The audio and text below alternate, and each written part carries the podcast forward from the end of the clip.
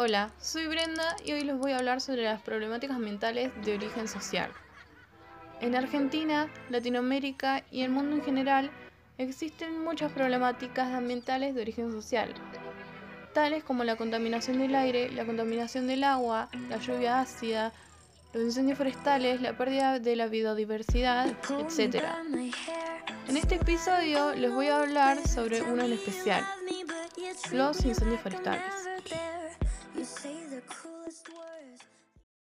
¿Por qué suceden los incendios forestales?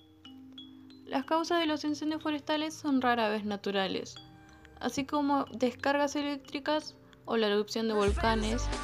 Se calcula que el 96% de los casos son causados por humanos y su inconsciencia. Dejar una colilla de cigarrillo mal apagado y una fogata son accidentes inconscientes que pueden causar un gran desastre.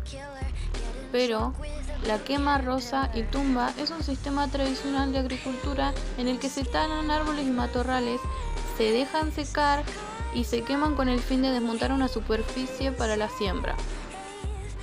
Es muy importante que se deje usar este sistema ya que se pierde la flora y la fauna, además de que genera más contaminación. Una buena pregunta es, ¿en Argentina hay incendios forestales? La respuesta es sí, y estos afectan principalmente a la Patagonia, al centro y a Cuyo. Y te tiro un datazo.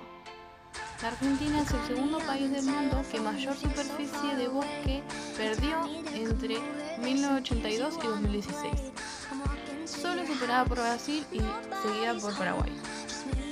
Para este problema se crearon varios programas. Uno de ellos es Reforest Arch, que es un programa de restauración ecológica que busca frenar la degradación de los bosques, en donde ya plantaron cientos de árboles, pero aún falta mucho para recuperar lo perdido.